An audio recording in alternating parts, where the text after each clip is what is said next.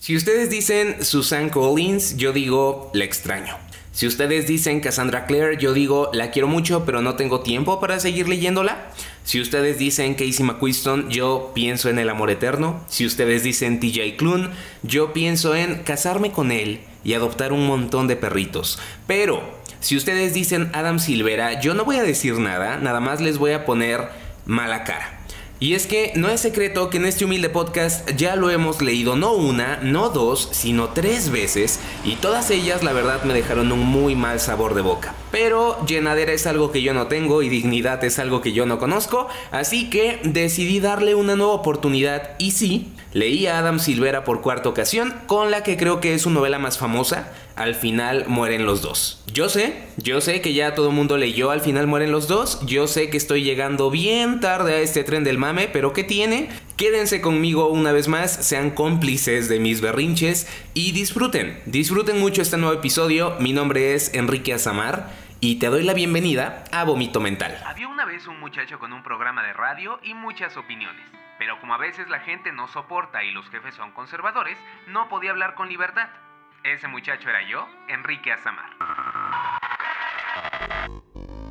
Así nació Vómito Mental, el podcastito desordenado y transparente en el que hablo de libros, cine, series y otros temas que me apasionan. Este es un espacio seguro para todos, todas y todes. Sígueme en Instagram, arroba Vómito Mental Podcast. Gracias por escuchar. Vámonos de lleno con la sinopsis de esta novela. En un presente alternativo en el que es posible predecir la muerte con un plazo de 24 horas, Mateo Torres y Rufus Emeterio acaban de recibir la llamada más temida, la misma que te avisa que ha llegado tu hora final. En circunstancias normales es poco probable que Mateo y Rufus se hubieran conocido, pero sus circunstancias no son normales en absoluto, porque les quedan a lo mucho 24 horas de vida y han decidido recurrir a Último Amigo, la aplicación de citas que te permite contactar a alguien dispuesto a compartir tu carga. Mateo y Rufus tienen un día, puede que menos, para disfrutar de su recién nacida amistad, para descubrir cuán frágiles y preciosos son los hilos que nos unen, para mostrar al mundo su verdadero yo. Este es un libro emotivo, original y extremo que aborda la cercanía de la muerte para plasmar magistralmente la fuerza arrolladora de la vida, la amistad y el amor. Ay no amigos, no saben el coraje que me hizo sentir esta novela, realmente me enojó, realmente quise tirar este libro por la ventana, realmente quise llenarle la ventana de huevo a la casa del autor, de verdad. Al final mueren los dos, no es un libro muy largo, tiene 345 páginas y resulta y resalta que el pasado 15 de agosto yo me lancé a la Ciudad de México para asistir a un concierto de Lana del Rey. 6 horas de viaje de ida, 6 horas de viaje de regreso. ¿Por qué no me llevo un librito y aprovecho para leer como desquiciado todo el camino? Eso fue lo que pensé y así fue como yo me decidí a leer esta novela. Vámonos al grano, la novela me encantó, Sí, repite varias cosas que en su momento no me gustaron en otras obras de Silvera, pero sin duda alguna es su trabajo más en forma, más bien hecho, más íntimo, más profundo. Yo no me la podía creer, yo dije War is over, yo dije la maldición terminó y en eso todo valió pepino. A ver, Siento que igual ya los estoy confundiendo. Ya les dije que la novela me hizo enojar, ya les dije que me encantó, ya les dije que valió pepino. Y sí, todo es cierto, pero vámonos por partes. Como escucharon anteriormente, la novela nos habla de un mundo en el que las personas reciben una llamada que les avisa que estarán muriendo dentro de las próximas 24 horas.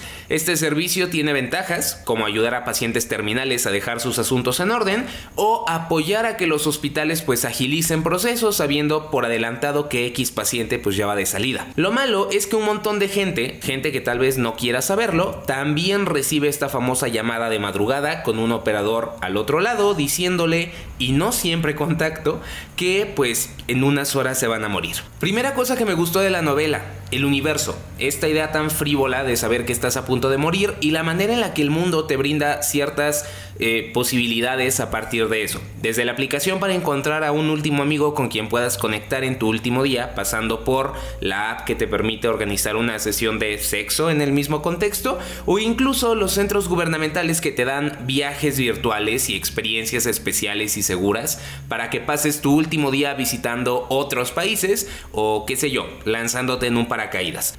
Esta parte me gustó y también me asustó porque de verdad lo puedo ver sucediendo. No quisiera verlo, pero tampoco me sorprendería que algún día, gracias a la ciencia o a un milagro, pues fuera posible. Recuerdo que en otra de las novelas de Adam Silvera que leí, recuerda que ya ves, pues también se presentaba un mundo que se diferenciaba del nuestro gracias a un tratamiento para borrar memorias de forma segura. En esta otra novela, el autor no se fue muy lejos al mostrar las repercusiones de este invento en el mundo y en la sociedad como tal. Yo creo que por eso encontré tan satisfactorio que al final mueren los dos, pues sí nos diera un poquito más de contexto sobre cómo el mundo reaccionaría al tema de las muertes anunciadas. Igual, pequeño paréntesis, otra cosa que creo que fue un acierto fue el hecho de que el autor en ningún momento explicó cómo es posible saber que las personas morirán en las siguientes 24 horas. A mí me gustó que dejaran ese dato a la imaginación del lector y genuinamente espero que el tema pues no se aborde más en los siguientes libros de la franquicia. Vamos al ingrediente más más importante de la historia,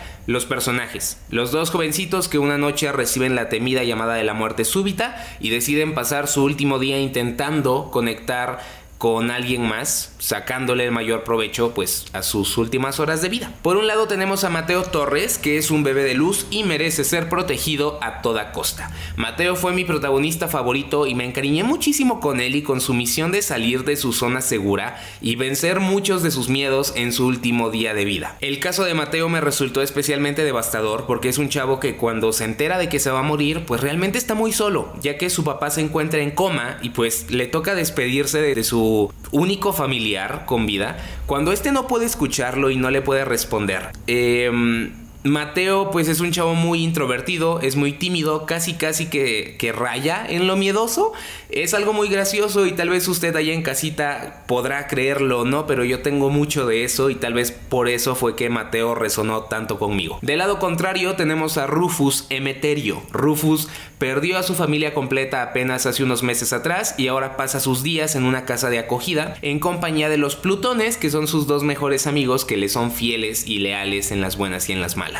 Rufus es un chavito muy atormentado que cuando recibe la llamada de muerte súbita justo está atravesando un momento de furia y de tristeza, pero que finalmente, pues bueno, termina sobrellevando todo este rollo de una mejor manera cuando conoce a Mateo y se decide a pasar sus últimas horas con él. Es con Rufus que Adam Silvera comete uno de los errores que les mencioné antes y que me mancharon un poquito la experiencia al leer la historia. Rufus es básicamente cualquier otro protagonista de las otras novelas del autor. Si lees un capítulo de Rufus, te vas a dar cuenta de que bien podrías estar leyendo un capítulo de Aaron Soto en Recuerda aquella vez, o un capítulo de Ben Alejo en Y si fuéramos nosotros.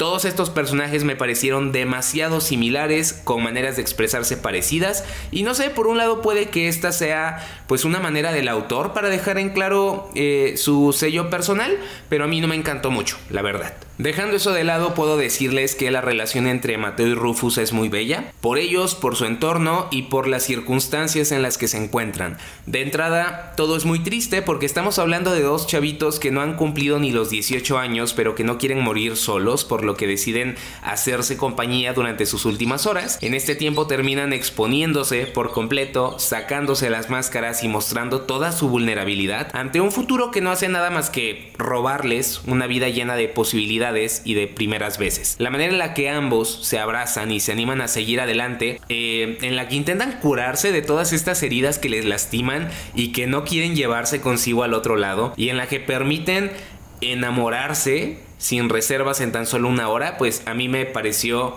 divina y siento que esto que atraviesan algo tan crudo y tan triste verdaderamente te hace reflexionar sobre lo que tú estás haciendo con tu vida. No porque tengas que estar haciendo algo grandísimo o extraordinario, sino porque algunas veces el solo hecho de vivir y de disfrutar lo que haces, por más pequeño que sea, pues se convierte en el acto más extraordinario de todos. Vaya, si lo que quería el autor era darnos un cachetadón y decirnos, güey, agradece que tienes salud y que tienes la promesa de un mañana y la compañía de buenas personas, pues vaya que lo consiguió. Esta novela es una manera muy bonita de abrir los ojos y decirte, bueno, aquí estoy. ¿Qué voy a hacer el día de hoy para dar las gracias porque estoy vivo? Y pues ya, así de simple. Otro dato que quiero resaltar, el aspecto musical de la novela. Amigues, no miento cuando les digo que al final mueren los dos tiene uno de los momentos musicales más preciosos que he leído en toda mi vida y lo tiene gracias a la canción American Pie de Don McLean y al chile les juro que actualmente me sale esa canción en Spotify y yo sí me pongo a llorar poquito porque qué manera tan chingona de usar una canción en una, en una novela. Eh, háganme caso, vale muchísimo la pena. Por otra parte, también siento que Adam Silvera como que se nos emocionó un poquito con la música porque más adelante intenta conseguir otro momentazo con otra canción, ahora de Elton John, pero ya se siente metido con calzador.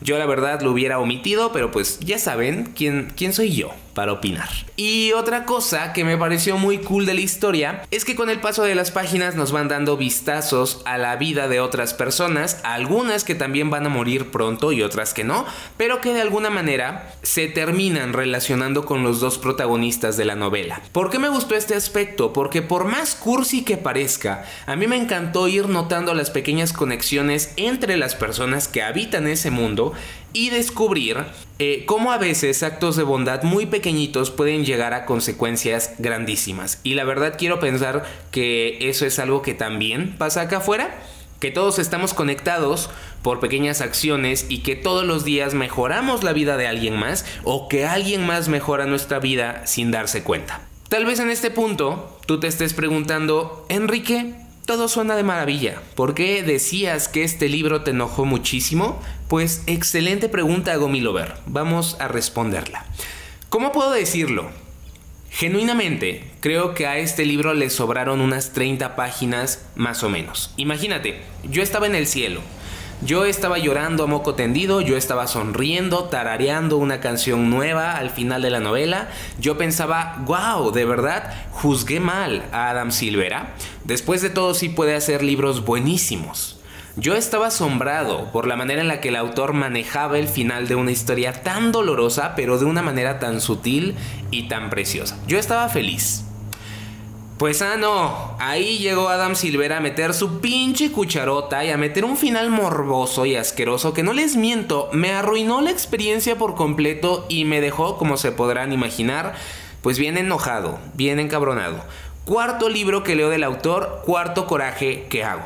A ver, el libro se llama Al final mueren los dos. Creo que todos sabemos que obviamente al final se van a morir los dos porque nos lo dejan claro en cada capítulo de la historia. Clarísimo, de eso se trata la novela.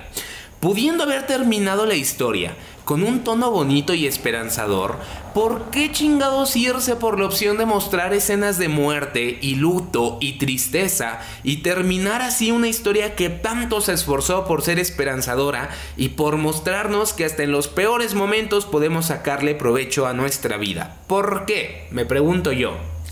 No lo sé.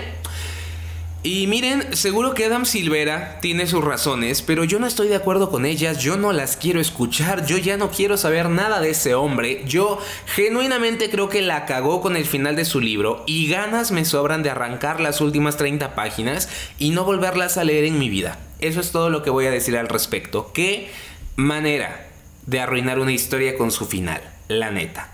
Ya para terminar, otra cosa que no me late tanto es que el autor haya decidido hacerle dos libros más a esta historia. El primero de ellos es una especie de precuela y si no me equivoco ya lo pueden encontrar a la venta en su librería favorita. Se llama Al final muere el primero y ya está está en español. ¿Por qué no me encanta esto de que sea una trilogía? ¿Por qué no? Siento que al final mueren los dos es una de esas lecturas que funcionan perfectas por separado y de manera individual. Saber que será una trilogía ya... Eh, se siente como avaricia, no sé, lo siento como muy agarrado por parte del autor. Entonces, resumiendo, al final mueren los dos pudo ser esa obra casi perfecta de Adam Silvera, pero no, no lo fue. Y una pena, de verdad. A pesar de eso yo lo recomiendo bastante. Creo genuinamente que el 90% de la novela es chulísimo. Y de verdad, de verdad, les recomiendo que dejen de leer Háganme caso aquí y anótenlo, por favor. Dejen de leer al terminar el capítulo de Rufus que se desarrolla a las 19 y 54 horas. 19.54. Si deciden seguir leyendo, pues allá ustedes... Allá ustedes. Yo, yo ya no sé qué decirles, amigos. O sea, neta estoy bien enojado. Ahí me cuentan si comparten mi opinión sobre ese final tan atropellado. Gracias por acompañarme en un episodio más. Si llegaste hasta aquí, lánzate a mi Instagram arroba vómito mental podcast y deja un emoji de abrazo en el último post que encuentres. Igual, platícame qué te pareció este episodio. Ya sabes que a mí me gusta muchísimo leerte. Espero que estés teniendo una vida bonita. Yo soy Enrique Azamar y acabas de escuchar Vómito Mental. Así termina Vómito Mental. Si te gustó este episodio, no olvides seguirme en Instagram. Me encuentras como arroba vómito mental podcast. Espero tus comentarios. Yo soy Enrique Azamar y te agradezco un montón por escuchar. Hasta la próxima.